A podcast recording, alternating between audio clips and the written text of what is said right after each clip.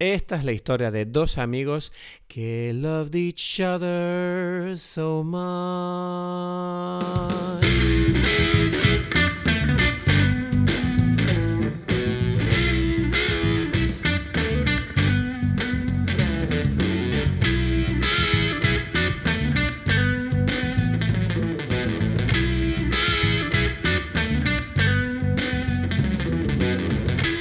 Hola a todos, bienvenidos a Dime Pelis. Mi nombre es Cristos Gacielo, aquí en Tenerife en este maravilloso jueves con mi querido amigo Edgar Aponte desde Berlín en este maravilloso jueves. Grande, me copiaste ahí el maravilloso jueves.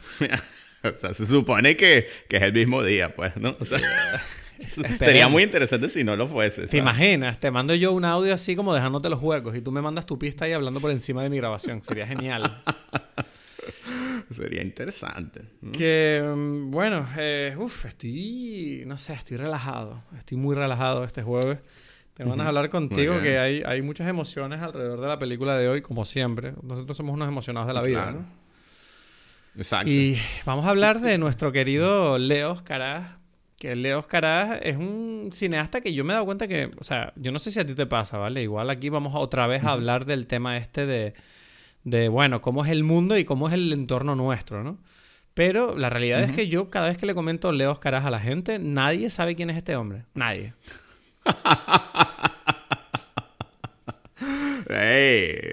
bueno, bien, bien. Bien por ti. Yo lo conocí por ti. Que bueno, Leo Caras es un tipo que nos unió muy fuerte a ti y a mí, que de hecho podemos decirlo, ya lo hemos comentado en otros episodios, pero lo repito hoy, eh, que, que su, su, anterior película, creo que es Holly Motors todavía, ¿no? No hizo ninguna entre medio. Sí. No, y, y, esta película, Holly Motors, que salió en 2012, si no me equivoco, es una película que yo recuerdo que. O sea, me, me folló la cabeza. O sea, tú me la enseñaste, me dijiste, tienes que ver Holly Motors, vas a flipar. Y yo recuerdo viéndola que eso, o sea, tengo que decir que este director es el único que ha hecho, ha sido capaz de hacer una película que a mí me haga sentir todas y cada una de las cosas que te puede hacer sentir una película en una sola. Es como me reí, me enfadé, me aburrí, me emocioné, casi lloré, eh, me volví loco, me emocioné, presté atención, dejé de prestar atención, pasaron todas las cosas. Y recuerdo que al final del viaje y de hablarla contigo, porque en aquel entonces estábamos como en los primeros pasitos de la idea de hacer un podcast, que nosotros teníamos estas conversaciones siempre de hablar de películas, recuerdo que la conclusión fue como, bueno, la experiencia de la película es extraña, pero no se puede negar que, que este arte tiene un efecto. O sea, esto ha sido un viaje descomunal, me pareció, por lo menos mentalmente, ¿no? o a nivel psicológico como espectador. Y, claro, cuando me dijiste, me dijiste que ahora salía la nueva película de Leo Caras, Annette, que además es con Adam Driver, que bueno, Adam Driver yo, no sé, es que lo adoro este hombre, me parece como un, me parece como un, como, diría yo, un, un, explorador, ¿no? De, de, la interpretación, es como un tipo que lo hace todo. Sí. Y, y bueno, no sabía qué esperarme yo con esta película. ¿Tú estabas emocionado antes de verlo o qué? Sí, bueno, porque, me, porque eso, porque me gusta el director y porque me gusta como que sentir que no sé qué es lo que voy a ver, ¿no? Como estar ahí como que abierto a, a sorpresas. Y siento que eso es lo bueno de... O sea, normalmente creo que lo he comentado también ya antes. Esa es como una de las razones que más me interesan de ir al cine y por las cuales me aburre cada vez más las cosas que yo ya sé que van a, cómo, cómo van a, o sea, las películas que de alguna forma yo antes de verlas ya sé cómo van a ser del principio al final, ¿no? Sí, o sea, es que hay mucha eh, gente que es curioso cuando hablas con, con, personas que incluso dicen, ¿no? Ser aficionadas al cine y no, no entienden ese concepto, ¿no? De, de, decir, es que voy a ir a ver la nueva de Marvel y, y que tú les digas, bueno, pero no te aburre habiendo visto ya veintipico películas de Marvel y dice, no, no, porque me encantan las pelis de Marvel. Entonces, claro, me encanta volver a vivir la misma experiencia, ¿no? Una película de acción en la que el tipo lo pasa mal y al final vence. Y es como, ok, pero también sabes que hay otra manera, ¿no? De, de, de, de, ir al cine, que es de ver películas que no... Que no que, o sea, yo entiendo que no te pueda... que te guste verlo de siempre, pero... Claro, lo, lo que me preocupa más bien no es decir que es mejor o peor, sino más bien decir claro, cuando tú les pones una peli de Leo Caras, que ellos se quedan auténticamente confundidos de, hey, no entiendo qué sentimientos tengo que tener ante esto, ¿esto qué es? Y es como, exacto. ¿sabes? Es como dan ganas de decir, coño, es que es- lo interesante es mm, precisamente, igual la confusión que estás teniendo es parte del viaje, acéptala, ¿sabes? O, o, o si algo te hace gracia en esta película, algo te parece absurdo, algo te parece ridículo, ríete, siéntelo, sigue adelante, ¿sabes? No, no, no deseches la obra solamente porque sientas que no estás en conjunción con lo que el artista quiere que sientas. No, no, tú siéntela como viene, ya. Y entonces, claro, me pareció interesante que, mm, que cuando iba a ver esta película, el- tengo que admitirte una cosa, la he visto en dos partes, no la vi toda de una, porque es bastante larga. Ok. Y, y no pude verla entera la noche que la puse, pero la, la- la puse un día que vino una amiga a casa. Y, Ujú. y yo le dije, mira, tengo que ver esta película por el podcast y tal. Es de un director, bueno, no sé cómo explicarte, pero es un tipo intenso, ¿vale? La película está rara, les Ujú. aviso. Avisé tanto a mi amiga Laura y a, y a Paulina. Digo, mira, esta película es intensa, yo no sé qué va a pasar. Solo les digo que la anterior fue una locura para mí. Entonces, igual esta es más normal, igual no- yo no sé qué va a pasar cuando yo le dé al play. Ellas dijeron, bueno, no pasa nada. ok. Ajá. La pusimos y yo recuerdo empezar a verla y decir, bueno, yo por dentro estaba como, bueno, para hacerle Oscar me- es bastante normal la película. Me pareció como bien. Ujú. Pero yo veía que Paulina y la otra, Laura, me- me- se, se miraban como yo, ¿qué, qué, qué es esto? O sea, porque decían como, pero ¿qué pasa? ¿Que nadie habla en esta película? No, todo es... O sea, parece ser que, que no, nadie habla. No voy a decir más porque creo que si vamos a decir más hay que entrar ya en la película, ¿no? Claro, claro, es que eso yo ya estoy diciendo, ya estamos ya bastante hablando de la película, ¿no? ¿O qué dices tú? Bueno, yo creo que hay, hay que entrar, pero antes me gustaría más que nada repasar simplemente Annette es eh, una película francesa, eh, la primera película de Leo Caras de habla inglesa, es su debut eh, en inglés. Y eh, bueno, al parecer, pues tiene nominaciones a los Globos de Oro, mejor actriz para Marion Cotillard, mejor director en el Festival de Cannes, que creo que ganó. Eh, Asociación de Críticos de Chicago, tiene muchas nominaciones, ha ganado bastantes premios y claro, yo tengo que decir una cosa. ¿Tú te acuerdas que yo siempre hablo de los pósters? De los pósters de las películas. Sí, ajá, que, que sí, si a veces te digo, ay, es que el póster, por ejemplo, el de Licorice Pizza no me gustó. tal. Yo tengo que decir que el de Annette me enamora. Es increíble ese póster. O sea, ese póster Y- me, me dan unas ganas locas de ver la película. ¿Qué- ¿Y cuál es el póster que tú dices? Es el de ellos bailando con la ola ahí, con la tormenta de fondo. Ajá, sí, uf, con la ola, ahí, ya, exacto. Es maravilloso. Entonces, bueno, yo no sé, yo eh, me gustaría saber si tienes algo más que decir. Estoy hablando mucho hoy. Mm, No. Que yo creo que No, no, Leo Caras creo es que- tu territorio, Edgar. Necesito hurgar tu cerebro. Ok, ok, pero, pero, pero entonces yo creo que tienes que hacer la introducción y entonces hablamos. ok, ok. Yo te hago la intro, atento. Bueno, espérate, antes de la intro. Bebida, vamos a hacerlo. Esta vez que en Licorice Pizza nos olvidamos. No, en Licorice Pizza no, en la ¿No? otra. ¿no? Eso, en la otra. En bueno, the Dog. antes vamos a hablar de la bebida, me parece, antes de empezar la película, ¿te parece? Ok, ok, ok. Este, ¿tú tienes, ¿Tú tienes algo especial o tú tienes una cosa yo, clásica? yo- no tengo nada porque hoy estamos grabando un poquito más pronto que de costumbre y yo no me siento capaz de entrar en esta orgía de, de desboque y de, y de, locura que tú propones. No, yo a estas horas no puedo beber. Para mí no, no hay horas y menos así para inventarme una cosa aquí. Yo dije, bueno, esto tiene que ser, por un lado, una cosa... O sea, yo empecé diciendo, tiene que ser verde, ¿sabes? Porque es como que el color favorito de, de, de Leo Cará, de eso quería yo, ¿no? No hablar. sé. de que- yo quería hablar del verde, pero bueno, ok. Tengo una nota. Ok, puesta. pero entonces ya sabemos, es verde por un lado, ¿no? Y por otro lado es, este, mm, para mí algo francés, más o menos, ¿no? Bueno, puedo, Y, puedo, puedo eh, adivinar, puedo adivinar, porque tengo la impresión que estás hablando de absenta. Bueno, tiene absenta, por supuesto. Ok. por supuesto La locura, la, absenta, la locura de Leo Cará. Exacto. Exactamente. Y, eh, o sea, en realidad me basé. Hay un cóctel famoso, o sea, mm, de los clásicos que se llama el Corpse Reviver, ¿no? Entonces yo agarré ese Corpse Reviver que tiene, mm, eh, eh, o sea, ginebra, eh, triple sec, lillet blanc, jugo de limón, absenta y un sirop. ¿no? Entonces, pa- pa- pa- para hacerlo más verde todavía, yo, le, yo cambié el sirop normal por el del Waldmeister que alguna vez usé, que es súper verde. Entonces, nada, yo creo que para mí el nombre que yo le voy a poner a esta bebida, que es esta adaptación de esto para Annette, yo le pondría en lugar del Corpse Reviver el Anne Reviver. Ajá. Perfecto. Sí, sí. Me parece que pega con, ahí con el tema de la película en distintos niveles. Yo creo que Leo Oscar, si supiera español y escuchara este podcast, estaría muy orgulloso de ti. Eso es así. Mm, Exacto. Bueno. Entonces, bueno.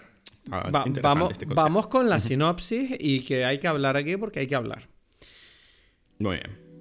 Henry McHenry es un monologuista cómico de humor incisivo. Anne es una cantante de renombre internacional. Centro de todas las miradas, juntos forman una pareja feliz rodeada de glamour. Y el nacimiento de su primogénita, Annette, una niña misteriosa con un destino excepcional, les cambiará a ambos la vida. Ok. Esa es, tuya, tuya. No, no, hoy estoy muy cansado, ya te lo dije, estoy muy cansado. que, mm, bueno, en primer lugar... Ajá, eh, entonces tú estás diciendo, que, que, estabas viendo la película y ponían caras raras y entonces... este mm, Yo tengo que decir que la, la, primera impresión que yo tuve fue como...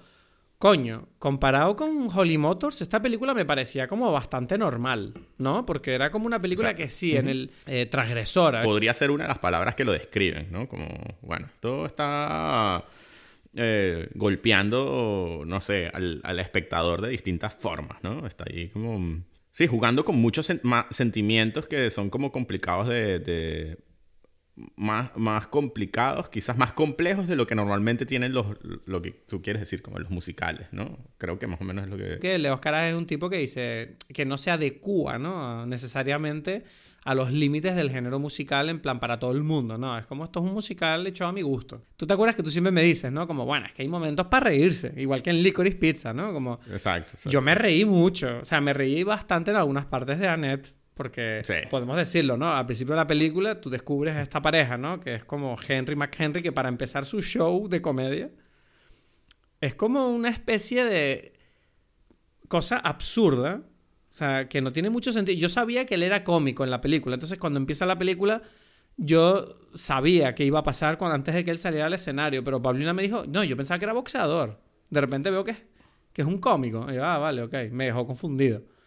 Y, y, el show es muy raro, ¿sabes? Es como un humor. A, mí, el, a mí me, el show me parece increíble, o sea, excelente. O sea, a, mí me parece.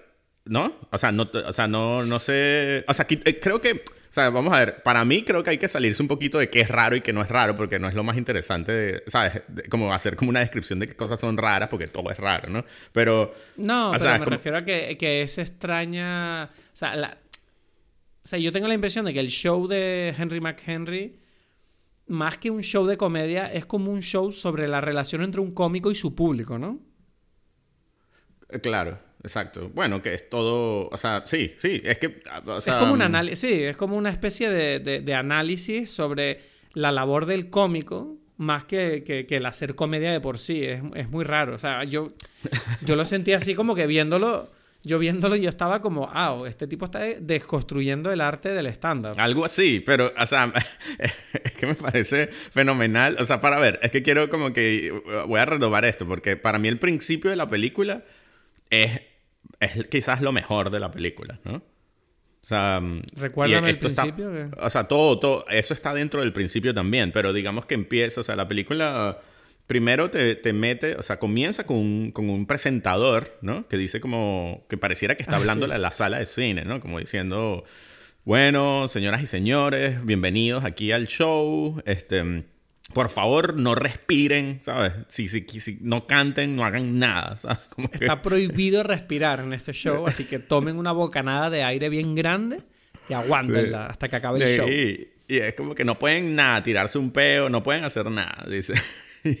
y entonces es como que, porque aquí, y, y entonces empiezan como todos estos ruidos raros, como que pareciera que, que la cámara hace como una cosa diciendo y que, bueno, empieza una película. Y entonces el entramos en el estudio de grabación y en el estudio de grabación está Leo Cara como viendo cómo se ponen los músicos y tal.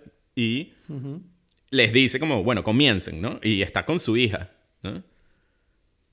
¿Sabes? Al principio está él con la hija. Le sí, bueno, yo no sabía que era él, pues. O sea, no, no lo pensé. O sea, eso, esas cosas a mí se me escaparon.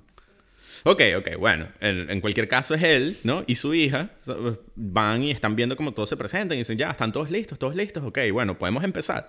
Y entonces comienza los músicos de Sparks, ¿no? Con la música de Podemos empezar. Y es toda una canción que lo que hace es como introducir la, toda esta película, ¿no? Como que primero empiezan los músicos, después van caminando y se van uniendo los actores. Y los actores este, se van poniendo sus vestuarios.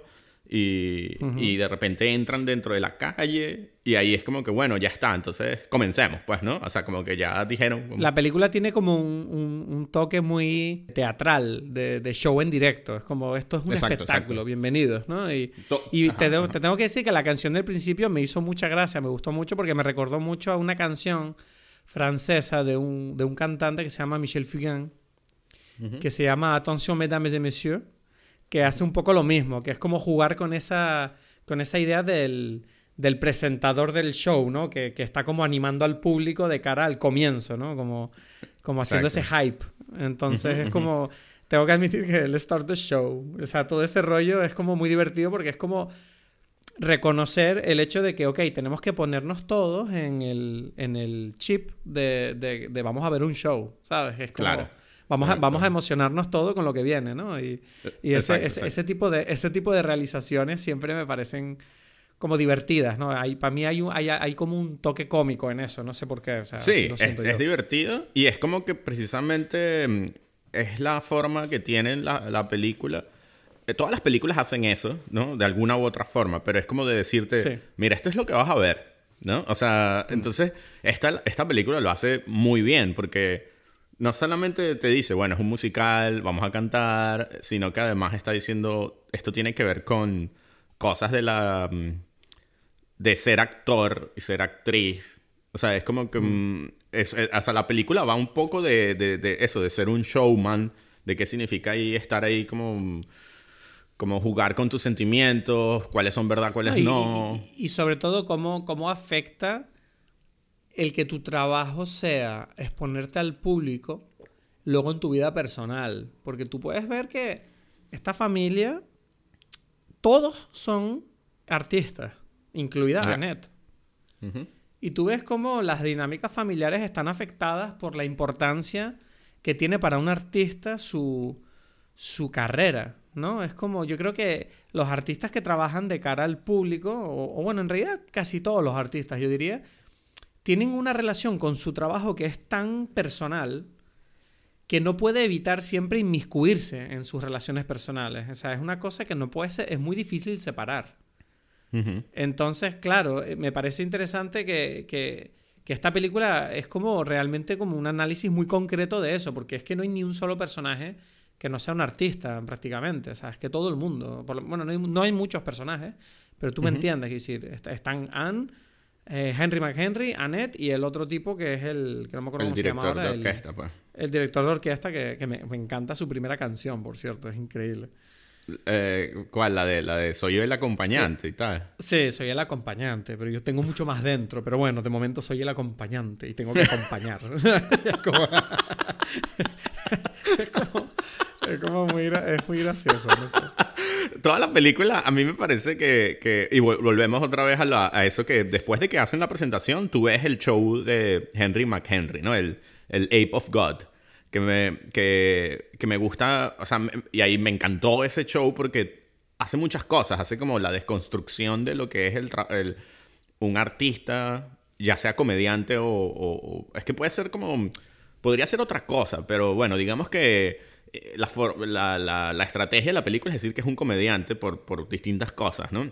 Y, mm. y esa como dinámica de eh, pregunta-respuesta que hay entre él y el público, que es como que él quiere que el público le hable y entonces él le, dice cosas y a veces es como que quiere decir que le molestan como las cosas que es la posición en la que está. Em, me parece genial todas esas cosas que él dice que se convierten en canción, que se convierten en expectativas de del público, que él en principio sabe manejar perfectamente. O es como que es gracioso porque tú dices, pero... O sea, uno, cuando yo estaba viendo la película al principio pensaba, ah, es que son canciones que, que esta gente sabe y él las está repitiendo y por eso las cantan. Es como que podría ser eso. O, sea, uno, uno al comienzo está todavía intentando eh, entender cómo es este mundo, ¿no? Hmm. Y, y, a mí me encantaba esa sensación de decir, ah, es porque el tipo hace como comedia con canciones, ¿no? O sea, yo todavía no sabía, porque él ahí está hablando, ¿sabes? Ahí sí él está como, como primero haciendo, eh, ¿cómo se llama? Sí, o sea, él está hablando, ¿no? Es como que empieza y tú dices, ah, ok, no, no está cantando. Y entonces de repente canta y es como, hey, ¿qué pasó? Porque ahora está cantando y todo el mundo se sabe la canción y, y se vuelve como como musical en el que hay una, en el, en el que hay una conversación entre el, el, tipo y el público, ¿no? No sé, ¿qué te, qué te qué sentiste tú cuando lo viste? No, yo lo que sentí fue que eso, que la película no te deja claro en el principio qué nivel de musical vas a ver y cuando tú ves que el público está también, forma parte del musical, dices, ok, la suspensión de realidad es absoluta aquí, ¿sabes? Tú no, ya no, no esperes. No esperes escapar a una normalidad nunca. Siempre todo es musical. Es decir, todo es posible y, cada vez. Es que Leo Oscar juega muy bien en esa línea de siempre crear mundos que sean como aparentemente normales, pero que por motivos, por detalles extraños, se convierten en surrealistas. Como por ejemplo en, en Annette, lo más surrealista es el tema del, de la niña, que nace como una muñeca, que yo cuando salió esa muñeca horrible, yo estaba alucinado. Yo decía, pero esto qué, esto que tú ves que ellos adoran esa muñeca horrible con pelitos así, que yo decía, esto no sé, es una cosa como que da hasta grima, no sé. Pero mm, e, e, es como que esa fina, esa fina línea que, que juega, que juega Leo Caras, que yo siento que sí, potencia bastante todo el sentimentalismo de estos personajes que en el fondo son bastante fríos, porque claro, yo siento que hay un distanciamiento que se produce en, la relación de comportamiento de los personajes por el hecho de ser canciones. ¿Sabes? Quiero decir, no hay, un, no hay banalidad, no hay, nada es casual, nada es cotidiano, todo es musical. Entonces, claro, siento que esos son los detalles que hacen que rebajan mucho la, la locura. No sé, si no sé cómo explicarme. O sea, la aumentan, pero al mismo tiempo la, la, la, vuelven un poco absurda para que tú no, no te emociones más de la cuenta. Es como un Curb Your Enthusiasm un poco raro. Ya, es que yo creo que lo que pasa es que la, o sea, eh, tú, tú dijiste esto de que este director hace como esta cosa, mm, este juego eterno donde tú estás viendo algo que es obviamente falso, pero que en algún momento tú te sientes cómodo en su falsedad, tú de repente dices que, ah, bueno, ya, eh, o sea, como dices tú, la niña es, un, es una marioneta y tal. Y y de repente, cuando ya estás cómodo con eso, cambia la cosa. Por ejemplo, en el, al principio, cuando están el, haciendo el show, tú dices, ah, ok, esto es más o menos ver qué cosas son verdad, qué cosas son... O sea, tú, tú te acostumbras a, a, mira, esta es la dinámica. Y de repente vienen unos disparos y el tipo se muere allí, ¿no? Y es como que... Entonces tú ves que hay una gente que se asusta y otros que se siguen riendo, ¿no? Que es como... que es, y es como súper raro porque por un momento tú... Hay como una duda también en ti. Es como, ya va, si pasó algo aquí, o sea, hay como que el Leo Cará está jugando contigo todo el tiempo en, en saber qué es verdad y qué no es verdad, ¿no? Sí. Entonces eso de repente es como que no, esto todo era una actuación y tal. Y todo es un juego, todo, toda la película a partir de allí va haciendo esa, esa cosa de, de, como dices tú, que bueno, la, la niña es una, es una, es una muñeca, ¿no? y, y, entonces... Y uno no entiende, uno no entiende por qué es una muñeca hasta hasta que avanza la película un poco, ¿no? Que dices, ah, ok, tiene sentido, ¿no? Que sea una muñeca. Tú, exacto. Em, tú dices, o sea, ¿qué, dirías tú? O sea, ¿cómo, cómo, sentiste tú que era como el sentido de la muñeca? Bueno, yo, a ver, no me gustaría adelantarme porque me gustaría todavía volver al principio. Ok, ok. Porque, claro, yo creo que, a ver, estamos hablando de un musical, entonces hay varias canciones. O sea, ¿cuál fue la, o sea, la canción estrella de la película? Es la de We Love Each Other So Much. No, para, mí. es la de May We Start. Can We Start? No sé cómo es la no, Para mí es más, es más We Love Each Other, porque se oye más veces. La otra solo se oye al principio. Sí, pero la, primera es demasiado buena.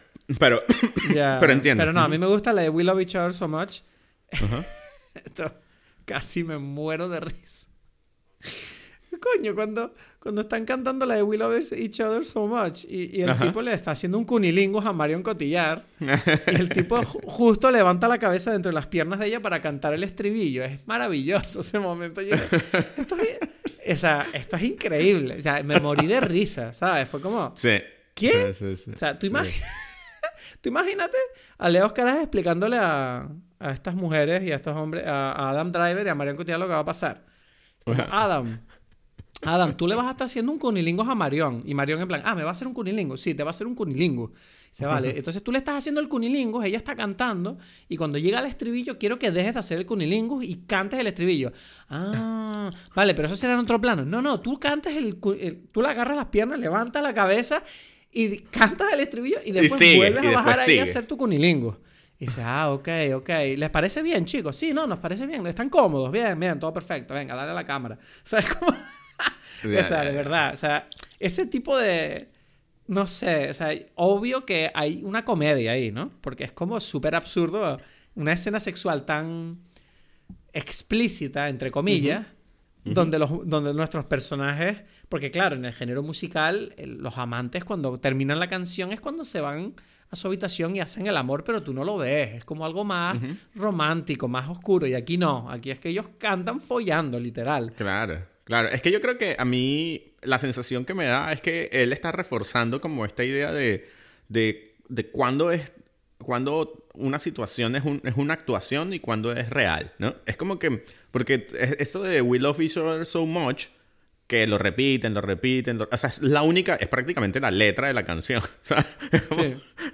eh, no hay nada más, entonces es como, ok, ¿por qué tienes que repetirlo tanto? Hay como una sensación de de tú te estás convenciendo a ti de que we love each other so much o, o de verdad ustedes se quieren, ¿no? ¿Sabes? Es como que pareciera que, que, que, que, que o sea, que hay como una especie de actuar el amor, por ejemplo, ¿no? No sé cómo, cómo, cómo, cómo lo, lo, O sea, si tú, si tú sentiste algo de eso, eso es como que tú sentiste que esta gente estaba súper enamorada, o sea, como que para ti todo tiene sentido no, yo no enamorados. que ellos se quisieran. Yo tenía la impresión de que era como, bueno, yo quiero estar contigo y, yo, siento que ellos se sentían atraídos. Eran como esas parejas famosas que tuvimos comentado, sobre todo, por ejemplo, en la figura de Kanye West y Kim Kardashian, ¿no? Que es como estas, estas parejas de famosos que uno siente que están enamorados de quienes son dentro de su profesión más de quienes son a nivel personal, ¿no? Da la impresión. Es como, bueno, es que tú eres esta cantante increíble y yo soy este comediante increíble. Si nos juntáramos seríamos inmortales, no sé, algo así. Hay como una, hay una atracción a esa idea, ¿no? De juntar talento. Y, También. Y no sé, o sea, yo, no, yo en ningún momento, yo siempre sentí que, claro, yo ahí no sé hasta qué punto es el hecho de que es un musical o el hecho de que nuestros... Pero no, yo no sentía la relación entre ellos, yo sentía que era como una especie de... Sobre todo porque Adam Driver Hombre, es un tipo que es bastante... O sea, la figura de él es perfecta para esta película en el sentido de que este tipo, él sabe transmitir muy bien la frialdad de un cómico, que todos sabemos además que me pega bastante que sea cómico, con el hecho de que los cómicos somos gente, son, por lo general se conoce bien el estereotipo del cómico, que son gente como muy egoísta, muy centrados en sí mismo y en, y en su capacidad, ¿no? De, de entretener a la gente, ¿no? Y de hecho hay una canción donde él lo dice, ¿no? Es como cuando él está bailando, ¿no? Ella en las discotecas del mundo mientras porque está viajando por el mundo y él dice como, ¿por qué les gusto a estas mujeres? ¿Por qué yo tengo, produzco esta atracción? Porque tampoco soy tan guapo y soy, bueno, soy carismático más o menos, pero no sé por qué todas estas mujeres quieren coger conmigo, no lo sé, no lo entiendo y es como, ahí ves esa figura, ¿no? La del tipo que, bueno, está preguntándose todo el rato qué es él en relación a los demás y es una cosa que él mismo explora dentro de su propio trabajo. Entonces, claro, eso es lo que a él le lleva en un punto de, la película de, ser tan egoísta que claramente deja a un lado la importancia de, Anne y de, su propia familia. O sea, es como que dentro de su desvarío, él, él, hace daño a esa estructura familiar que él ha creado, matando a Anne, supuestamente con... No lo hace tampoco, yo no siento que él lo haga adrede lo de matarla, pero siento que tampoco le importa. Exacto, exacto. Es como que, bueno, se murió, pues, ¿no? O sea, es como... Y luego, Tampoco de hecho, me molesta, Annette, con Annette pasa lo mismo, que es como que él es como, ah, tengo que lidiar con la niña, hasta que descubre que para él hay un interés en poder usar a la niña, que por eso es una marioneta, yo siento, que nace como este objeto de, de bueno, eh, la marioneta antes era como esta cosa cool, glamurosa, ¿no? La hija de, de estos dos famosos, y ahora es la marioneta de este hombre que que ha perdido su carrera y, ve en ella la manera de seguir ganando dinero y viviendo el nivel de vida que tenía antes. Exacto, exacto, exacto. Sí, sí, sí, sí. Entonces, o sea, por eso, todo eso me parece genial que, que, esté contado así, ¿no? Y por eso yo siento que el hecho de que las canciones son como tan repetitivas es como que una forma de convencer, o sea, la del amor es como obvio, pero todas las canciones son un poco así, como una, como tú dices, son como es como decir lo obvio, ¿sabes? Es como que. Sí, pero bueno, esto es obvio. Son canciones, son composiciones como bastante sencillas. O sea, quiero decir, no a nivel musical, pero sí a nivel de letra es como. Es curioso que, que usan la repetición de frases, pero al mismo tiempo uno siente que esa repetición precisamente le, le otorga como una sensación de profundidad a las canciones. Yo no sé por qué yo tenía esa sensación. ¿no? Como repetir algo obvio tanto hace que tú pienses más allá de la propia frase. También, también. Es la sensación que me produció. Sí, sí, es como que, como que lo empiezas a. Porque lo tienes como que pensar, ¿no? Es como que, ok, eh, we love each other so much. Después, otra vez, we love each other. ¿y, y entonces tú empiezas a, decir, ok, pero se quiere, no se quiere. Empiezas como a, a, decir, ok, ¿cuál es el tema aquí? Porque. Lo bonito que la canción se repita tanto es que tú en un cierto momento dejas de escuchar la canción y estás atendiendo más al al mood, al, a, los sentimientos que hay entre ellos o por lo menos el comportamiento que están exhibiendo. Pero además, lo otro que, que, sucede, que sucede como una, una ópera. A mí me parece que está muy bien logrado el... O sea, la construcción de este rock ópera y de este musical, porque incluso yo después, tú, tú lo dijiste, al final yo estuve por mucho tiempo cantando distintas canciones, ¿no? Porque ya una, cuando vuelva a salir, por ejemplo, la canción de, de que canta Anne en su ópera, ¿no? Es la misma canción que después va a cantar Annette cuando se descubre que ella puede cantar maravillosamente, ¿no? Entonces es como, eh, o sea, no solamente está, te está mm, haciendo como, no sé, te está contando la... Como Annette es como esta continuación de la madre, también es como una especie de maldición para el padre y además para uno como espectador está siendo como, como, ah, estás entendiendo, te emocionas porque viene la canción que ya conoces, ¿sabes? Como que uno, yo siento que a veces como que precisamente hay, hay mucha más emoción cuando uno se sabe algo ya de la canción, ¿no? Entonces, claro, la primera vez quizás no, no, no es lo mismo, pero lo bueno de esta película es que cuando, al repetirlo, cuando vuelva a venir algo de esto, tú de verdad sientes como una especie de de emoción de que, ah, mira, viene este momento que ya puedo reconocer esta música. Sí, bueno, eso es, como la base de la música pop, ¿no? Que, que, te familiarices lo más rápido posible con, una canción para que, para que te sientas como en casa cuando la oyes. Exacto. Precisamente que además va en contra de lo que hablábamos antes, ¿no? Esta idea de, explorar la, experiencia fílmica, de, de, estar abierto a sensaciones nuevas, y es como no. O sea, las películas Marvel, que es el ejemplo que siempre uso porque creo que es el que más se entiende rápidamente, es lo mismo. Es como, mira, tú ya sabes a lo que vas, es comfort, es confortable, no tienes miedo, conoces la experiencia y te va a dar exactamente lo que quieres. La cuestión es que esta película yo siento que trata ese tema precisamente ofreciéndote algo que se sale de lo que tú puedas esperar y... Bueno, yo, yo, puedo, yo puedo decir, eh, llevamos 37 minutos de podcast y todavía no te he dicho que yo en realidad esta película no me gustó mucho. Ok, ok, ok. Pero, eh, pero ¿sabes qué es lo que pasa ahorita que estamos hablando precisamente de esto? Que es que a mí me, me, hace pensar un poco como lo que estamos hablando en algo que se ve en la película también, que es como la diferencia entre la primera presentación del Henry y después la otra presentación donde todo le sale mal. Es como que sonrían y tal y la gente no sonríe. O sea, es como, hmm.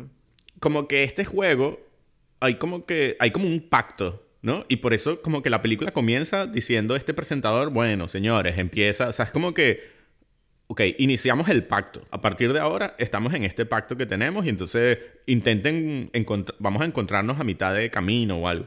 Pero mm. en el momento en que el espectador no, por lo que sea, no eh, no sé, no quiere seguir el pacto, ya sea porque el, no sé, el, director o el, artista, digamos, eh, hace algo que que, resulta como una ruptura para el espectador.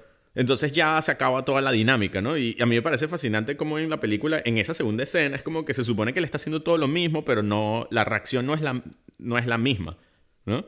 Y el público no, no, no, atiende, no, no, atiende, ¿no? Entonces es como, es un juego como un balance delicado ese. Y, y que me parece que la película está, no sé, conversando en todo momento, ¿no? Sí, o sea. Es que Leo Oscar es verdad que es un director que. mm, El pacto que él hace con el público de su película es intenso. O sea, Sí, es como no que, bueno, tienes que aceptar muchas cosas, ¿no? Pero es que además nadie te prepara para este hombre, porque como te dije, es que no es muy famoso. No es como decir, bueno, vamos a ver una peli de Tarantino. Bueno, si vas a ver Tarantino, vas a ver diálogos ocurrentes y mucha violencia. Ya lo sabes. Pero es que aquí, vamos a ver Leo Oscar Yo más o menos sé qué esperarme, pero es que nadie lo sabe. Entonces yo siento que él siempre tiene que renovarse, porque también es verdad que tampoco está haciendo tantas películas.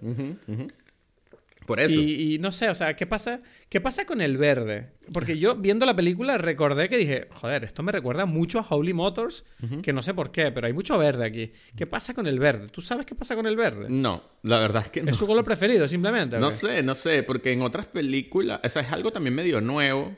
Yo creo que él, o sea, no, es que mm, es como lo que, lo que hablamos alguna vez con respecto a Holly Motors. Hay cosas que, que quizás simplemente hay que, hay que verlas y ya, ¿no? No sé si me explico. O sea, no, mm, Hmm. no, o sea, uno, o sea, uno siempre se Sí, puede a- eh, entrar a hablarlas, pero quizás hay unas que simplemente como, yo creo que, que el, es lo que hablábamos antes, como es tan raro todo, él quizás crea una familiaridad y simbologías para que uno rápido conecte, ¿no? Es como que el verde es el color de él, entonces es como, ok, él, o sea, cada vez que veo algo verde me llama a él, ¿no? Es como que mm, rojo es el de ella, eh, entonces cuando tú estás viendo estas cosas y estos colores se mezclan, entonces ves a ellos juntos, cuando se separan, qui- cuál color domina sobre el otro. Hay como, más bien como esas sensaciones, ¿no?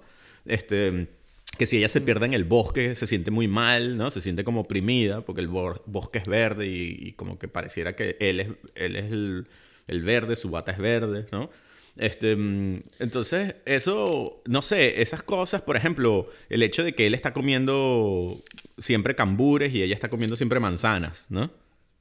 Es como, No me di cuenta de eso. O sea, en lo de la manzana, lo que lo dices, sí que me acuerdo, pero lo de cambures, ¿no? bueno, él siempre que empieza el show está comiéndose un cambur allí, ¿sabes? Y es como que, que es como, y bueno, y el show se llama el, el The Ape of God, o sea, que hay como, ok, ¿qué significa que este tipo es como un gorila, ¿sabes? O un simio, ¿sabes?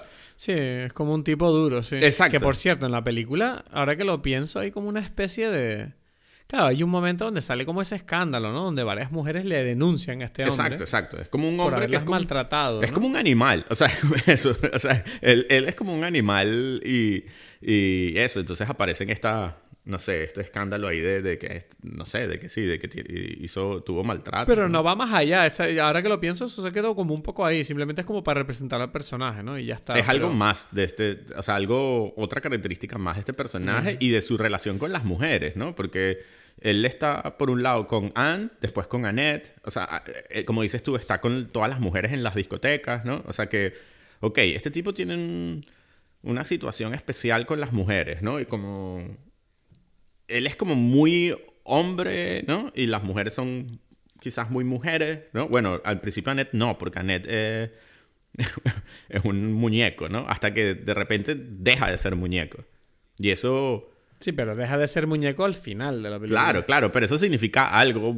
Para mí eso sí es como muy poderoso. Es más, o sea, si te digo lo que voy diciendo, a mí la película para mí comienza fenomenal. En algún momento como que me estaba, no sé si dando igual es la palabra, pero era como que, bueno, pareciera que estoy, se está repitiendo esto y yo creo que yo ya sé qué es lo que está, o sea, como que continuemos, ¿no? No sé por qué, por qué estoy, o sea, sentía que se retrasaba Es un poco, ¿no? Es que es larga la película. También, exacto. Y al final volvió a encantarme, ¿sabes? Como que al- o sea, cuando llegamos al final yo dije, bueno, esto es... Me, me volvió a atrapar y dije, me encantó, ¿no? Cuando, cuando esta niña, o sea, cuando Annette se convierte en niña, ¿no? Es como que es cuando Sí. ya tiene una independencia. Es como que antes siempre es como una marioneta de los padres, hacen lo que ya, lo que todos quieran, como los niños, ¿no? Es como que los niños son seres inacabados. Por eso Pinocho, ¿no? O sea, es como más o menos lo mismo, ¿no?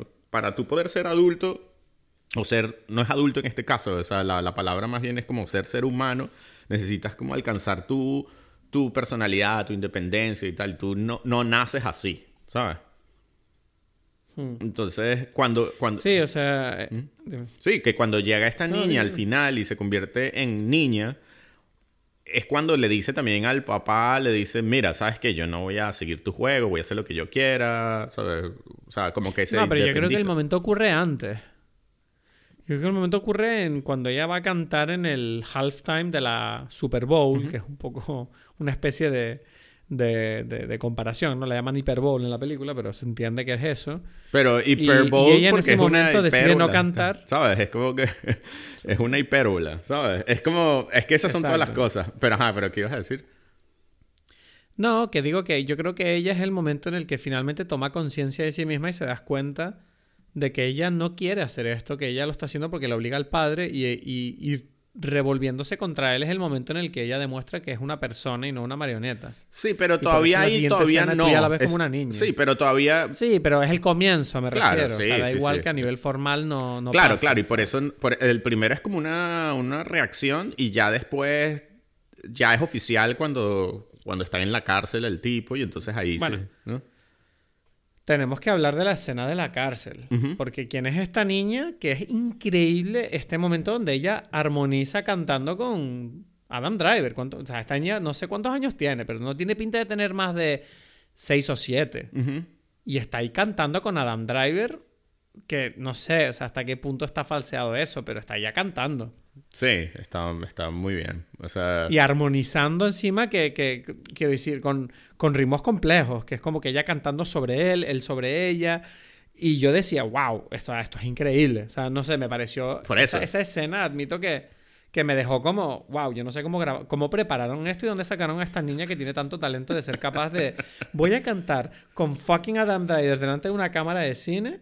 Y encima es una canción que no es nada fácil, que no es que está cantando feliz cumpleaños, pues. no, ¿sabes? no, no, no, no. Pero es, por eso digo, al final a mí me, me, me volvió a enamorar la película con eso, ¿no? Con esa cosa ahí de, de decir, yo no me esperaba que esto iba a pasar, ¿no? Que iba a ver a esta niña aquí. Claro, toda la película también a mí me sorprende mucho Adam Driver cantando y tal, ¿no? Es él, ¿sabes?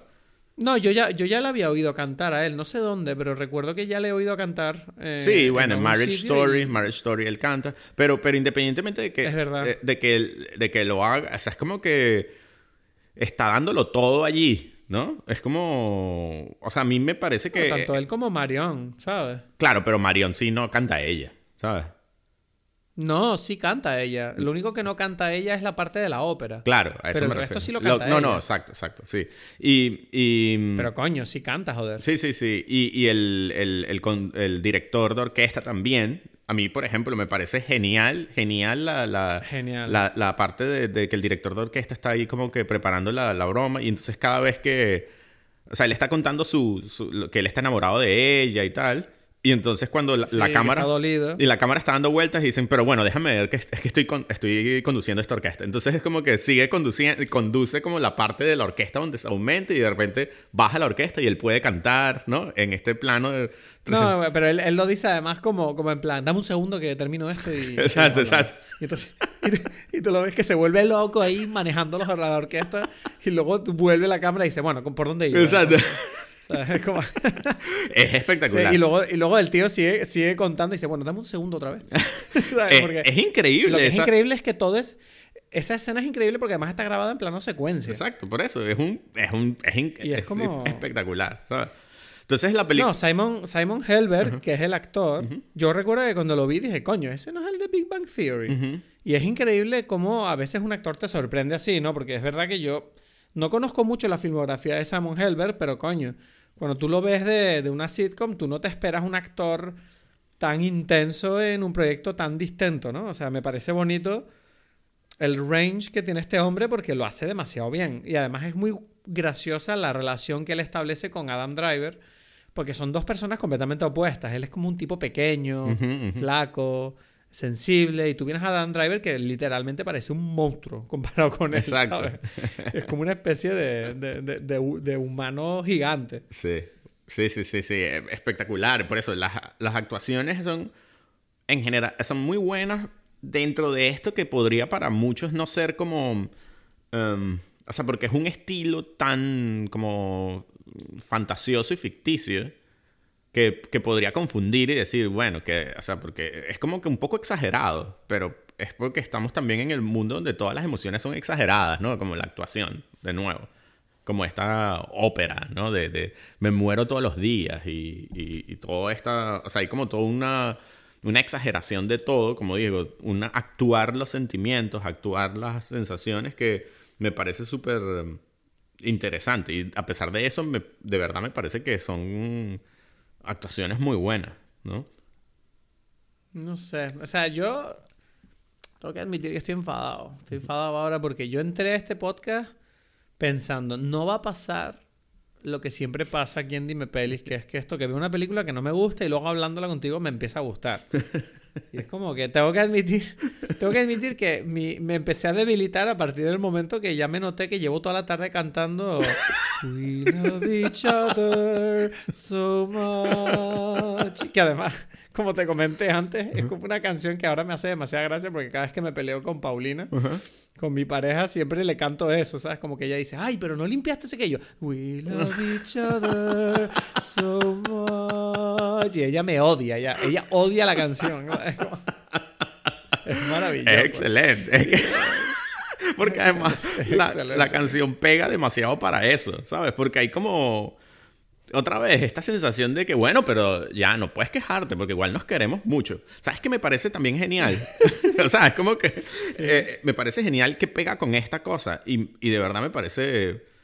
Es una... Solamente una idea, pero que suma, o sea, que está juntando todas estas cosas, que es este tema de las cosquillas, ¿sabes? De, de que él le hace cosquillas a ella. Ah, sí. ¿Qué pasa con eso? Me parece espectacular. Porque es eso de que son... O sea, ella se está riendo, que además él es com- comediante, entonces se supone que él quiere hacer a la gente reír. ¿No? Hay toda esta, esta conversación en la película, pero además él le hace cosquillas y ella se ríe, pero ella está ahí como que no quiere, o sea, no quiero que me las hagas. Entonces es como, como que, pare, o sea, la verdad no es la risa, sino como la incomodidad. Es como una tortura en realidad, ¿no? Y eso me parece que, que expresa demasiado bien esta cosa de, no, pero, ¿sabes? Te, te estoy haciendo un cariño, entonces te, tienes que, te tiene que gustar. Y es como, pero es que no quiero que me lo hagas, ¿no? ¿Sabes? Es como... Yeah. Es este, otra vez este, Sí. mm, este juego de cuál es la realidad y cuál es, no sé, la- las otras los sentimientos de... O sea, ¿qué, qué tan verdad son las cosas ficticias y qué tan, eh, no sé, ficticias son las cosas reales, pues, ¿no? Algo así. Eh, No sé, es que yo estoy. Yo siento la verdad que esta película. O sea, me enamora. Es que Adam Driver es capaz de levantar cualquier película. O sea. Yo creo que pa- para mí esto es una película. Mira, fíjate que a pesar de que no es una película que me apasione, yo si ahora pienso en Adam Driver, creo que me voy a acordar mucho de Annette. Sí. Para mí, Siento que, siento que, siento que me ha dejado muy marcada esta película en cuanto a su filmografía. Sí, me parece su actuación más... Es que es como fuerte decirlo, pero está ahí como muy alto en probablemente su mejor actuación. ¿Sabes? Yo no sé si es la mejor, pero sí, sí tengo la impresión de que a lo mejor. Sí tengo la impresión de que él la ha disfrutado mucho. Ya, ya, ya, ya. ¿Sabes? Que tengo la impresión de que él le gustaba mucho este proyecto, ¿no? y, y- y me encanta esta idea, ¿no? Porque además yo creo que hay que ser un intérprete bastante abierto de mente y, y talentoso para, para ver eh, a dónde va esto. Y es que yo no sé, o sea, tú imagínate explicar a Net, quiere decir, sí, es un musical sobre dos actores y tal, pero bueno, pero es que va a ser, lo vamos a grabar así, sí, tú le comes el coño y luego cantas el estribillo, ya te contaré cómo va eso. Y luego matas a un, o sea, no sé, siento como que una mente menos eh, eh, interesante no habría sido capaz de ver esta propuesta, porque es que es difícil de explicar, porque Leo Caras es que de verdad navega como un agua muy... ¿Cómo se llama? ¿Cómo se dice odd en español? Como rara, ¿no? Rara, sí, pero es que no es la palabra, o sea... Es como No raro. es o weird, extraño. es odd. Es como extraño. Es como, sí, es como un tono muy extraño siempre. Y es como una comedia. Tanto la comedia de la película no es una comedia real. Es como una especie de comedia que te hace gracia por, de la incomodidad que te provoca. Sí, sí, sí, sí. y, sí. y no, hay, no hay chistes de por sí. La música es rara porque son canciones muy simples. Eh, todo es raro, es como, y aún así tiene toda la cohesión del mundo y, Y lo que es más, siento que es como una firma muy reconocible de Leos Carás. Entonces, no sé, o sea, lo que decimos tú y, tú y yo siempre, ¿no? Por un lado, la experiencia de la película no me gustó mucho, pero por otro lado, creo que la intención de la película está magníficamente ejecutada, porque se nota que Leos Caras ha hecho exactamente lo que él quería hacer, tengo la Sí. impresión. Además, además es lo que digo, o sea, se juntan muchas cosas. Por un lado se junta, como dices, ok, el tema, como que independientemente de cuánto te guste o no, lo, lo uno lo entiende al final, a pesar de todas las cosas raras, y da mucho para hablar. Después tiene escenas espectaculares en sí mismas, ¿no? Como ya dijimos, la del, que si el conductor, que si el, es el director de la orquesta, que si el principio. Em, por ejemplo, a mí me parece que es un solo plano también cuando ellos, o sea, porque hay otra vez lo que digo de los de los qué cosas son verdad y qué son mentiras y hay muchas veces donde hay proyecciones de, sabes, como que, por ejemplo, Adam Driver está conduciendo la moto eh, delante de una pantalla, de una proyección, ¿no? Pero hay una escena cuando están cantando We Love Each Other So Much donde Y yo lo dije, que están en la moto sin casco. y yo, pero qué es esto? Es un solo plano. Yo te juro que cuando los vi sin casco dije, no, bueno, ¿será que está rigueada la moto? ¿sabes? Pero- Pero, de repente veo que hay un paneo y la, la moto sigue y está la luz ahí y es como, no, esto no puede ser. Esto por efectos especiales es demasiado caro. No, es que, O sea, es que es genial. Y es como que él ahí es eso, es como que, bueno, hay cosas mentiras, hay cosas que no. Y de repente tú te sientes como la emoción. O sea, ese plano que dura nada, dura muy poquito. Tú sientes como. Sí, yo recuerdo que a mí me causó impresión. Es muy también. impresionante. O sea, me llama la atención que lo nombre. Y es eso de, de que, de que sientes como esa emoción de esta gente. Mira, se lanzó en una moto. Es como que. Es como el ejemplo también, de alguna forma, habla de ese amor, ¿sabes? De, de decir. Bueno, yo no sé qué es. O sea, es un poco. la- De verdad, suma a la sensación de amor para mí, de ese de enamoramiento, de, de que tú dices que yo no sé qué está pasando, pero yo me, me monto, ¿sabes? Y quizás nos matamos aquí, pero me da igual, ¿no? Porque esa es la sensación. Tú dices, ya va, estas dos personas están aquí, son ellos, ¿sabes? Tú dices, es, es Marion Cotillar y es Adam Driver conduciendo esta moto, ah, se siente bastante rápido, cantando de noche, ¿no? Es como, De noche. es como, pero ¿qué, ¿qué es esto? La cámara que está haciendo. O sea, Sí. es una cosa que me- es increíble, ¿sabes? Juntado con, No, con el plano del O póster. sea, no sé si decir increíble, pero sí es. Hay un riesgo, pues. O sea, estos tipos lo hicieron. y tú lo ¿sabes? Ese es ese rollo. Uno lo siente. Uno, o sea, es como dices, los dos lo sentimos, ¿sabes? Entonces es como Ya. increíble. Pero yo no sé si alguien. ¿Ves? Pero yo creo que nosotros lo sentimos porque tenemos esta idea de cómo se hace una película. Yo creo que cualquier otra persona no se está fijando en esos No, detalles. pero- No, sé si- no me quiero poner por encima de nadie. Solo digo que no tengo la impresión de que la gente tenga esa sensibilidad por lo general. No, sé si pero es que es lo que te estoy diciendo. Nosotros simplemente la estamos siendo, estamos siendo capaces de explicarla. Pero la emoción de tú ver como dos personas en una moto así a toda velocidad es una emoción que Mm. siente cualquier. O sea, no, o sea, lo que pasa es que la sientes y ya, no vas a opinar al respecto. ¿Entiendes lo que quiero decir? Eso, y así, ese es el cine, el cine, y por eso, ¿qué son los colores? ¿Qué son, qué son estas cosas? No es para hablarla, no es como que. Es porque tú. tú o sea, es como que la información te llega primero a ti que a tu cerebro, ¿sabes? Ajá. Entonces es bueno, como, puede ser, sí. ¿Entiendes? Es como que, bueno, y la- el- yo qué sé, si personas que tienen menos herramientas para interpretar esto simplemente la van a sentir y ya, y, y poco más, ¿no? Que es como que, mm, entonces, o yo qué sé, puede ser también completamente, eh, ¿cómo se llama? Mm, Sobrecogido por la situación y, deci- y- y decir, ¿sabes qué? Prefiero, no voy a sentir nada porque no entiendo nada. Eso también puede pasar, pero... pero, pero en general lo que tú sientes es la emoción esa, ¿no? O sea, por ejemplo, también lo del barco, ¿no? Toda esa escena del barco, que es la del póster, es, es espectacular. Pero fíjate que la escena del barco es espectacular. Es espectacular. Yo tengo la- me dejó como un poco a mí me dejó underwhelmed. ¿Cómo se dice eso en español? ¿Ves? Que soy un puto gilipollas. Que hablo tres idiomas, pero no sé sobrecogido, sobrecogido. No, no. Sí. No, no estaba sobrecogido. Ah. Estaba De, o sea, Estaba lo no sobrecogido. exacto. Lo sí, sí. lo contrario. so- O sea, me quedé como un poco mm, decepcionado con esa escena porque sentí como que, ah, bueno, es como ellos en una especie de, de tarima con agua. Y yo esperaba, me esperaba, no sé, o sea, sí, la- a nivel, a nivel de, de sentimiento la escena es muy poderosa, pero siento que a nivel de producción me esperaba un poquito más. Ya, ya, y yo creo que es por lo que te dije antes del póster, ¿no? El póster es como. Ya, ya, ya, y yo luego vi la escena y dije, ay, bueno, solo le salpica agüita, pues. No, no sé si me explico.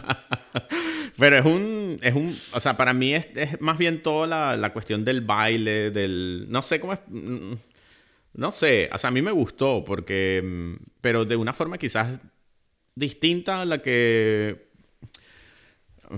Sí, no, no sé cómo, ahorita no sé cómo expresarlo, pero es que claro, porque, porque esto es mentira, ¿no? Como tan obviamente mentira. ¿sabes? Sí, no, o sea, está claro que está hecho adrede, pero sí, no sé, yo... Sí, no, a ver, está, está bien, está bien. Estoy, estoy...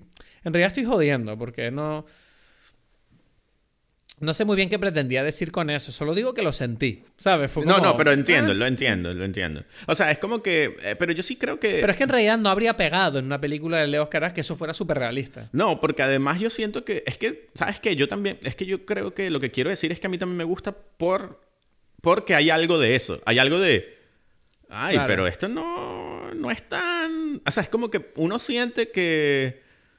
Uno siente eso de que es poco lo que... de- o sea, es como que... y- aquí ya se va a morir, o sea, tan estúpidamente, algo así, ¿sabes?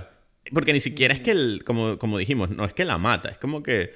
Bueno, se murió. Como que sí. En realidad... Sí, o sea, se cayó del barco. ya. y ya se cayó del barco y ya. Y es como que eso, eso en cierta forma no lo hace mejor, eh, o sea, no lo hace... Es como interesante que es como que uno espera que la tragedia sea más tragedia, pero precisamente como que la tragedia es la, la muerte da igual, ¿no? Es como, eh, ¿sabes qué? Ahora que lo estoy pensando, yo creo que es precisamente porque el tema de ella es esto de que tú mueres siempre tan fenomenal. Él le dice eso, eh, ¿sabes? Que todas las noches tú estás muriendo. Ah, es verdad. En su obra, en su obra ella dice que ese, claro, ella muere todas las noches en su obra. Ajá, ajá, ajá. Entonces es como que en esta película, en este, en la, en la verdad, es como, ya, muriste, moriste y ya, ¿sabes? No. Entonces es como que, No, y además me acuerdo, me acuerdo además de que ella siempre le pedía tener sexo. Él lo dice en algún momento, como que ella quiere tener sexo y él como que ya no tiene ganas. ujú. Y, y uno diría que a lo mejor es porque ella eso, quiere sentir la pequeña muerte, ¿no? Exacto, eso, eso. Y es como que él ya le fastidia como que, ay, tú con tu muerte, ¿sabes? ¿No?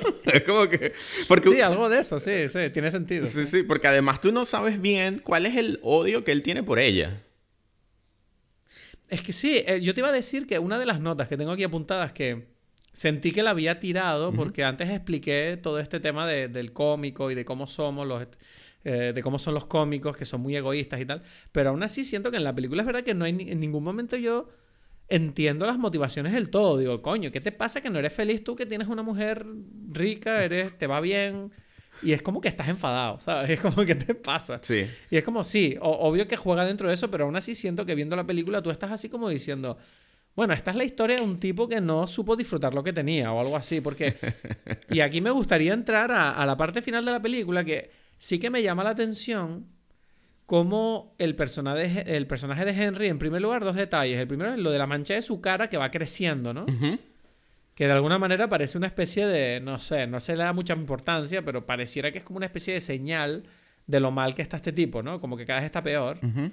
Y en segundo lugar, el tema de cómo él se arrepiente al final, ¿no? De cuando la niña finalmente empieza como a, enfadarse por, por la situación en la que ella se ha visto envuelta y los odia, y ella dice que los odia a ambos, y tú ves el sentimiento de culpabilidad que aflora, que a mí me sorprendió, él diciéndole a ella como, mira, no culpes a tu madre, tu madre no tenía culpa de nada, ¿sabes? Eh, Sí. Y me- y eso, uff, eso a mí tengo que admitir que me desarmó un poco, que dije, uff, este tipo tiene sentimientos, parece que no, pero los, los demuestra aquí queriendo defender un poco el legado de Anne frente a su hija, ¿no? Claro, claro, claro. Es que, es que hay como algo allí de que pareciera que es como más primordial, como si, como si hay como una enemistad entre hombres y mujeres. No sé si, o sea, pareciera que su molestia con Anne va más allá de Anne, ¿no? Es como, o sea, parece, Hombre, no sé, sí. o sea, hay algo de Puede eso, ser. ¿sabes? En el, en la sensación. Sí, de- es un tipo que no sabe relacionarse con mujeres. Exacto. Porque fíjate cómo él educa a su hija también. ¿no? Él es frío con ella. De hecho, él la deja al cuidado del, del, del otro tipo, ¿no? Del, Exacto, exacto, de exacto. orquesta. Eso, eso, como que el otro Y él se tipo- va de fiesta y es como... El otro O tipo... sea, él se nota, se nota que él tiene una relación con las mujeres que es puramente de, de necesidad y de interés. O sea, para conseguir lo que a él le interesa, tanto si es sexo, placer, fama o, o dinero. O sea, pero no, él no ve el. Siento que es un tipo como muy encerrado en sí mismo que no, que no tiene un. No empatiza con, con la idea de compartir su. su verdadero ser con, con, la- con las mujeres. No sé si me explico. Ya, ya, ya, ya. Sí, sí. Bueno, ya sabes que, que, que ahí hay, hay, como un tema especial, creo yo, en, con respecto a esto que le toca a Leo Cará, que, mm, que en estas dos películas, Holly Motors y Annette, tienen algo personal. O sea, por un lado sale él en las dos películas, él hace como esta presentación de las películas, ¿no? Pero además hay toda una, hay un tema eh, en el que, mm, o sea, justo antes de Holly Motors, la pareja de él se murió, que era una actriz rusa, se llamaba Yekaterina Golubeva, ¿no? Y ella actuó incluso en sus películas, en algunas, o sea, en famosa Pola X. Y eh, ella se... Y hay como... Hay como un... No se sabe bien qué fue lo que pasó en esa muerte, ¿sabes? Es como que... O sea, que hay sospechas de que él tuvo algo que ver. No, no, de que... O sea, las sospechas es que quizás se suicidó ella, ¿sabes? Ajá. De lo que ella estaba sufriendo. Es que es, no, o sea, cualquier cosa que yo no diga... No se sabe, vale, perdóname. No, se perdóname, Soy, un, soy una cotilla. pero, pero, pero si uno ve con estos, con, o sea, si uno sabe eso, más o menos, ¿no? Em, también como que cobra de repente como sentido cosas que pasan tanto en Holly Motors como en esta, ¿no? De la conversación de que, ok, esto es algo que, que obviamente le toca a él, ¿no? Entonces de repente todo esto de, de, ah, es que, es que te mueres todas las todas veces y siempre te... O sea, es como... Y bueno, y está... Él em, presenta la película, para ver, con su hija, pues, ¿no? O sea, eh, eh, es que no lo sé, estas son cosas que tú sabes. Yo vi la película y ya. yo no sabía quién estaba ahí. Por eso, bueno, pero te lo, te lo, o sea, eh, te lo comento y eso hace como que le agrega un toquecito adicional a todas estas nociones y que no sé. No. Pero tú sabes que su primera película, la de Boy Meets Girl, de 1984, va sobre la historia de una relación entre un, un cineasta eh, Nobel y una mujer que tiene tendencia a suicida. y, es como, ok, o sea, tú me estás diciendo esto y de repente digo, ok, no sé, o sea, este tipo está recreando la película en su vida o al revés, o sea, no entiendo. Sí, exacto, exacto. Eh, es su primera película, de hecho. Además, exacto. o sea, el tipo empezó fuerte. Sí, sí, entonces es como, ok, este tipo está contando cosas que son como muy personales a través de estas cosas tan, em, no sé, fantasiosas. Y, y, otra vez volvemos al juego de que uno nunca sabe qué es verdad y qué es mentira en todas estas cosas, ¿no? Y eso, mm. eh, no sé, no sé si, si, lo hace mejor o peor, lo hace simplemente como forma parte del, del caldo, del, de toda esta, no sé, menjurje de este cóctel que hace él en todas sus películas, ¿no? Interesante es que esta historia, no sé si tú sabes, porque la historia no es de él, sino que la historia la hicieron los, los músicos estos, los hermanos Mael, o sea, que dice de la banda Sparks, ¿sabes? Vale, no, no, no sabía yo muy bien eso, ¿no? Eso, Pero bueno, sí que se nota, sí que se nota que la influencia de. Porque como te digo, para hacer una película de Leo Caras me parece una película bastante normal. Salvo por lo. Salvo por el tono de la peli en sí. O sea, la historia se entiende y los... ¿Sabes? Como que no hay una locura como la que nos comimos en los Holy Motors, que es una cosa que auténticamente te quita el suelo debajo de los pies. O sea, no sabes dónde está. Exacto. Eh, pero bueno, en definitiva, no sé. O sea, yo... Es que no, no, sé, ahora tengo ganas de ver las otras pelis de él para comparar un poco, porque sobre todo tengo curiosidad que me he dado cuenta que investigándole yo vi que él participó en Tokio, la película esta que hicieron tres cortos, ¿no? Bon Joon-ho, Michel Gondry y él, y no sé si hay alguien más, creo que no. No, ellos tres. Y es como, son, son tres directores increíles. Digo, uff, encima en Tokio. Digo, bueno, tengo ganas de ver eso. Sí, y en Tokio, el, el, Tokio es, es el, eh, el, el, protagonista. El personaje de Monsieur Mer. De, que es el de, el de, exacto, el de Holly Motors, pues, ¿no? El protagonista. Que de hecho, bueno, no el protagonista, pero si, te digo la si, si, si, te digo la verdad, yo estuve viendo a Annette esperando que saliera un cameo ahí de Monsieur Mer. Sí, yo tenía ganas. Pero, no salió, solamente sale el actor al principio por ahí. Porque eh, eh, eh, sale el actor. Sí, al principio de la película no es el actor de Monsieur Mer, del tipo que está en el estudio que sale cantando su Now We Start y se junta con. No, no, es el de. Con Adam Driver y Marion Cotillard. El que canta es el, es el, de Sparks. Y. Bueno, hay alguien al principio que me dio la impresión de que era el actor de Monsieur no, Mer. Es, es Leo Caras. No, Leo Caras tiene el pelo blanco, es el tipo que está en el booth. Pero yo me refiero al que tiene el bigotito. Bueno, da igual. La cuestión seguramente no era. Da igual. Ya. Que, mm, bueno, no sé, yo en definitiva eh, no, no, no puedo decir que me haya gustado, pero sí sé que voy a escuchar la banda sonora estos próximos días. Entonces, eso es algo que... Por ahí Leo Caras ha tenido una victoria conmigo, yo creo. Ya, ya, ya. Sí, o sea, la música entonces. Pero es que eso es como que fundamental. Si te gusta la música un musical, bueno, es como la mitad de la batalla. Eh, no sé, igual tengo que volverla a ver. Voy a echarle un vistazo a partes de la peli, a ver si las disfruto más ahora después de hablar claro, contigo. claro. Es que yo siento que pasa, Que, que, si puede pasar esta cosa. Yo entiendo esta sensación de incomodidad que surge cuando tú no sabes que, por dónde van las cosas, ¿no? Cuando. que- o sea, precisamente todo lo contrario a lo que hemos hablado desde el principio de las películas de Marvel o yo qué sé, ¿sabes? Lo que fuese, ¿no? Y, y esta. Mm. Claro, es que una vez que tú sabes Ajá. y entiendes el mundo, lo disfrutas mucho más. Y Exacto. es como... Yo siento que muchas de las películas que hemos hablado, si las veo ahora, es como que las defiendo un montón, pero al mismo tiempo no puedo negar que haya gente que me diga, coño, no me gustó. Sí, normal que no te guste, si, no, si no le entraste al juego, ¿sabes? Exacto. Es como, es normal, es normal. Ya. Pero, pero por eso el cine es maravilloso, porque yo creo que hay que recuperar esa idea de que el cine es un, ¿cómo se dice? Es una prueba, es ponerse a prueba. sí. Hay que ponerse más a prueba como espectador, ¿sabes? Porque aquí parece que se nos llena la boca de decir siempre, bueno, a ver si un director nos sorprende. Bueno, coño, sorpréndete tú también Exacto. viendo cosas que no te esperas. O sea, intenta ver ¿Sabes? algo, exacto, intenta buscar sorprenderte, pues, ¿no? O sea, es como una... Coño, incluso, ¿tú sabes lo difícil que es convencer a un amigo hoy en día de ver cosas establecidas como Kurosawa? Es como, hey, coño, chicos, les apetece ver Rashomon, que hace mil años que no la veo. Y la gente te mira como, Rashomon, una peli en blanco y negro, tú estás loco. Ya. Y es como, coño, pero tampoco es tan raro. Que si esta película Tampoco es tan famosa por un motivo. O sea, bueno, por ejemplo, re- recientemente me acuerdo que eh, hay una peli que, bueno, igual yo me repito más que el ajo, lo siento. Pero hace poco vimos Ninochka, que yo me acuerdo que a mí me. Yo, yo recuerdo que me encantó cuando la vi en la universidad. Y me acuerdo que hace poco me costó convencer a Paulina de verla. Yo, tienes que ver esta película, te va a encantar. Y ella en plan, uff, ¿de 1930 y qué? o sea, era como, sí, es vieja de, lo, es de locos, tiene casi 100 años la película. Exacto.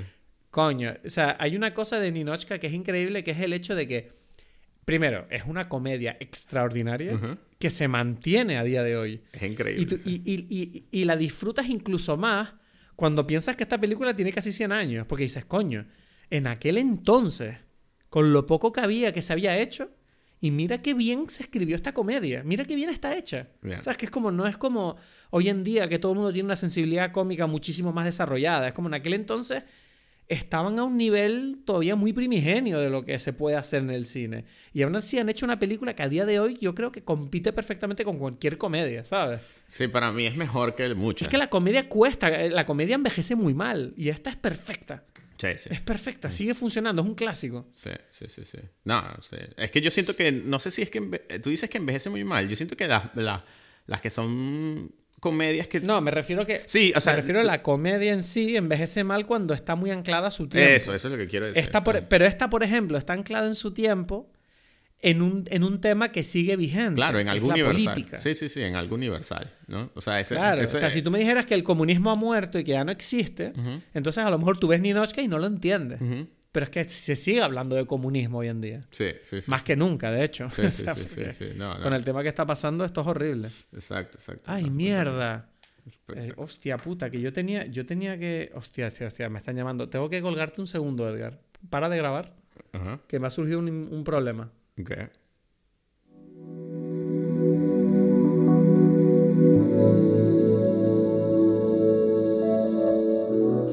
Bueno, estamos de vuelta. Eh, ¿Cuánto ha pasado? Muy bien. Dos días. Dos días han pasado. No, yo creo que más días, ¿no? no, no sé. O sea, es como. Tengo que irme, tengo un problema y de repente es como. Tres días. Se fue esto y, y es como que me fui a la guerra o algo. No sé. O sea, fue una cosa. No se sabe. No, me tuve que ir a grabar eh, porque resulta que mientras estábamos grabando me di cuenta de que eh, yo había quedado para grabar una, una promo para ayudar a los animales en bueno, no en cautividad, los perros estos en, en adopción. Y, y, claro, era una cosa, como se dice, entre comillas, eh, benéfica y, se me había olvidado. se me había olvidado, y además se me había olvidado a mí y a mi amigo Víctor con el que lo iba a hacer. O sea, fue un desastre. Entonces tuve que salir corriendo a, con el coche a ir al sitio y al final, bueno, todo bien. Solo llegamos media hora tarde.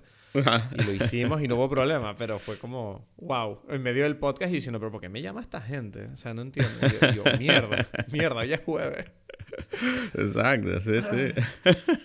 Nada. bueno, eh, ¿qué? Entonces ha habido tiempo así para, para, para, para que la conversación que tuvimos ¿cómo se llama? Sink in, ¿no?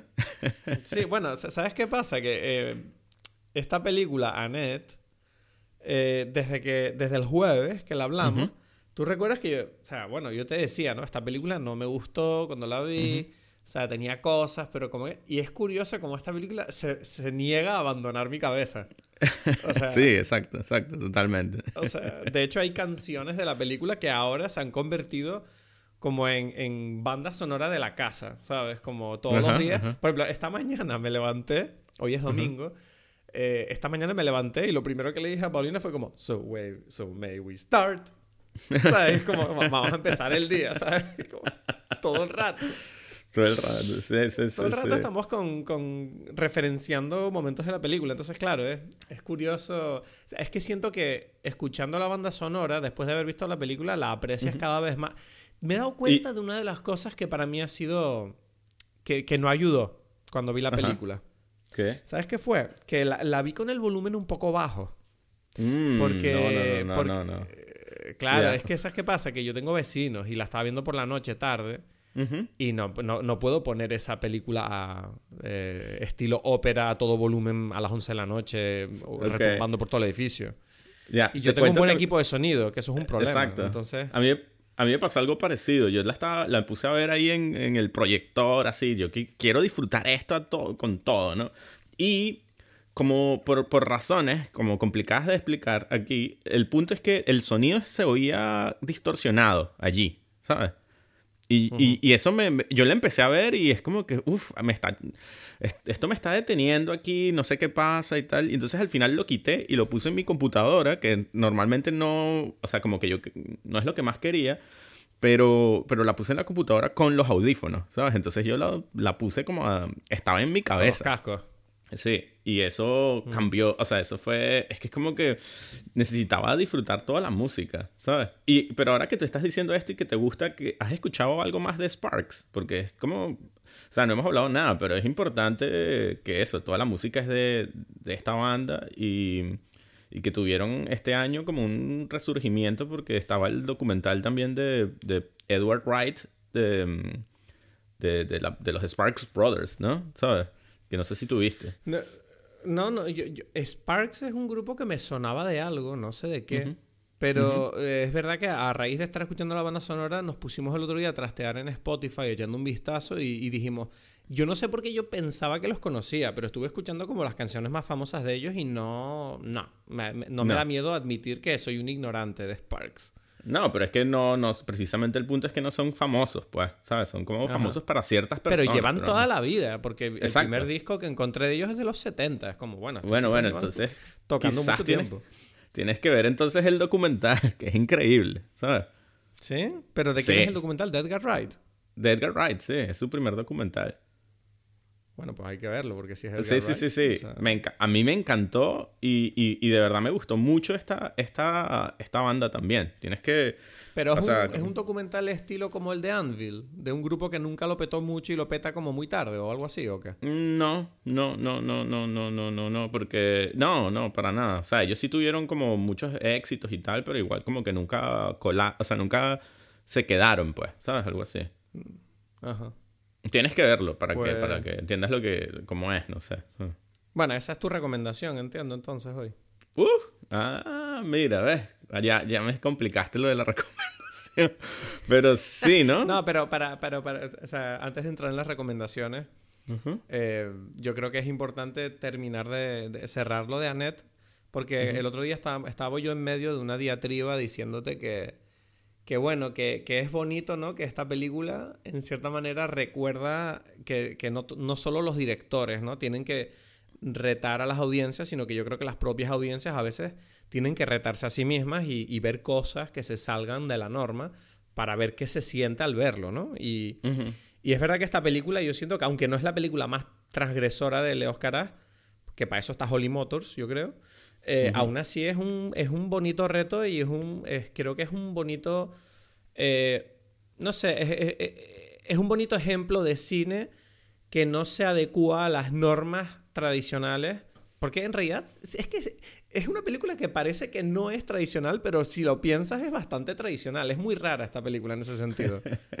sí, sí, sí, exacto. Sí, sí, en realidad todo es normal, ¿no? Es que es muy raro como que, eh, como lo que nos hemos separado como público de, de un cine un poquito más, que no sé si interesante es la palabra, pero como creativo será, no sé, ¿sabes? Algo que que antes había explore, más. Que explore cosas.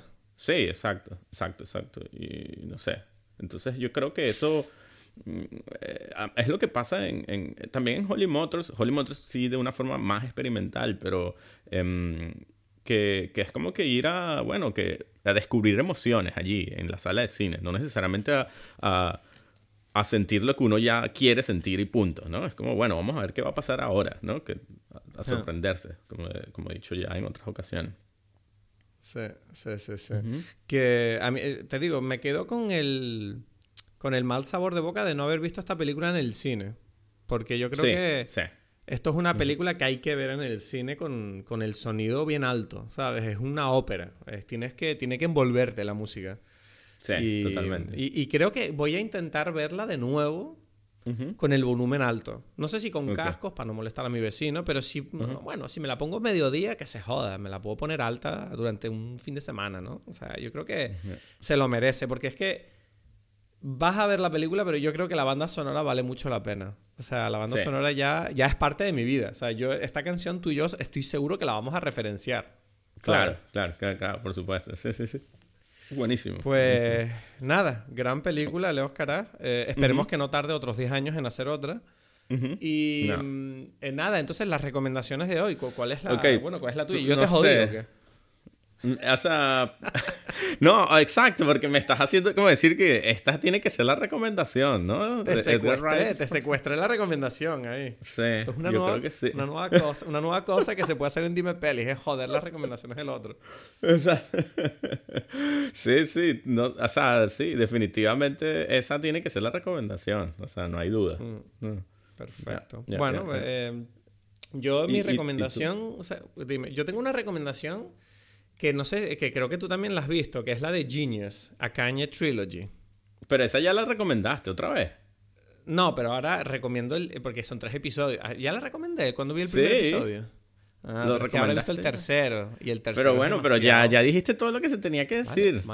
ahora te secuestro yo, tu, tu, tu, recomendación. vale, vale, vale. No, es que me emocioné mucho con el final del documental. La verdad que me gustó mucho. O sea, tengo que admitir que está muy bien ese documental.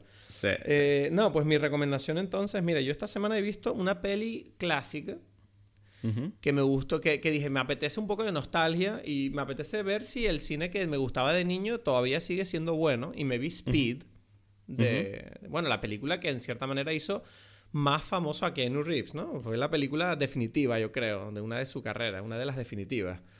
Y, mm. y tío, o sea, tengo que decir que Speed es realmente sorprendente eh, yo no la recordaba tan campi. Es muy campi la película. Claro, ¿no? pero quiere decir, ¿tú te acuerdas de, de, Speed un poco? Sí, sí. O sea, es que. ¿tú te acuerdas de los créditos iniciales? Con, con esa tipografía del eh, ascensor, con, con, las tipografías con las tipografías en 3D, ¿sabes? Y es, y es todo como... Es espectacular, ¿sabes? Ese crédito, esa sesión de crédito. Y luego encima... No, y encima el personaje de Keanu Reeves que yo lo recordaba como medio tierno, acción, ¿sabes? Buena gente, pero al principio de la película es como otra persona. Es como un tipo demasiado chulo. Ya, ya, ya, Es que me llama demasiado la atención cuando empecé a ver la película. Yo, coño, Keanu Reeves parece un gilipollas aquí. Este tipo es como, sí, soy el puto amo, o sea, soy, soy, el mejor. Me da igual todo, ¿sabes? Y en cambio, es como que cuando conoce a Sandra Bullock es cuando él se vuelve como más suave, como, ay, es que tengo sentimientos además, ¿sabes? pero me llama mucho la atención la primera y segunda parte de la película, porque yo no recordaba nada de, de la parte del primer intento fallido del villano. Yo solo recordaba la parte del autobús. No, no, a mí me encanta el, eso, en la parte del ascensor. Que además es como que la escena de acción es súper extraña cuando ellos están encima del ascensor y Danny Hopper está disparando con la escopeta y no les da, ¿sabes? Como, mira, tampoco tiene mucho sitio donde esconderse. No entiendo cómo no les está dando, pero bueno. En fin, Speed, eh, yo recomiendo que la vean. Es muy divertida y es absurda, pero en el buen sentido. O sea, de verdad, qué gran película. O sea, me, gustó mucho verla de nuevo. O sea, que si les apetece algo nostálgico, véansela. Bueno, bien, bien, bien. Pero es que Jan de Bond, es que bueno, a mí me parece que Jan de Bond es un personaje, ¿no? El director. Es que, ¿sabes que estuve mirando su filmografía? Y es una filmografía como muy rara. Es como un tipo que apareció, hizo eso y casi como desapareció después. Fue raro. No, pero es que yo creo que tú no. Pero es que él, él no apareció por eso. Tú sabes quién es él, ¿no?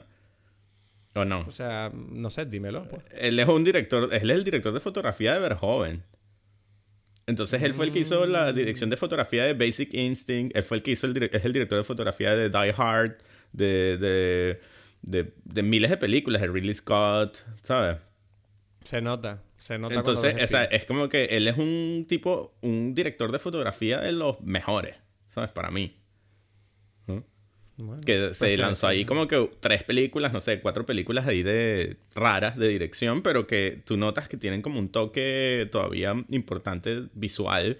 Y, bueno, porque es como un, de verdad de los es un loco además, porque él es el que hizo, él fue el, el camarógrafo de la película Roar, que no sé si hemos hablado ya, creo que sí. ¿Te acuerdas? Que es donde que, mm. que se fueron en la, a la casa de la familia Melanie Griffith eh, ah, sí, lo de los tigres y tal, sí. Los leones y no sé qué. Eso todavía no, lo he visto, eso todavía. Ah, se me había quedado. Voy a ponerlo en mi watchlist, eso, porque recuerdo, recuerdo que decía, yo tengo que ver esa cosa rara. Bueno, y el director de fotografía, Roar, y el director de fotografía es él, que sobrevivió ahí a los ataques de los leones. O sea, este tipo tiene muchas historias que contar. Hostias, del 81. Sí. Wow, no pensaba que era tan vieja vale, pues oye, qué gran película net, qué grandes recomendaciones, qué gran podcast y qué gran amistad la que tengo contigo. ¿Cómo te quiero? Muy bien, sí. ¿Nos vemos la semana que viene o qué? Eso, hacemos eso. Bueno, mil gracias por estar ahí, por escucharnos. De verdad, es un placer. Eh, recuerda que puedes seguirnos en redes sociales, arroba dimepelis, Twitter, Instagram y, bueno, espero que, que, sigas con nosotros la semana que viene que vamos a hablar de Adaptation, una película que me flipa. Así que nos vemos aquí la semana que viene en Dime Pelis.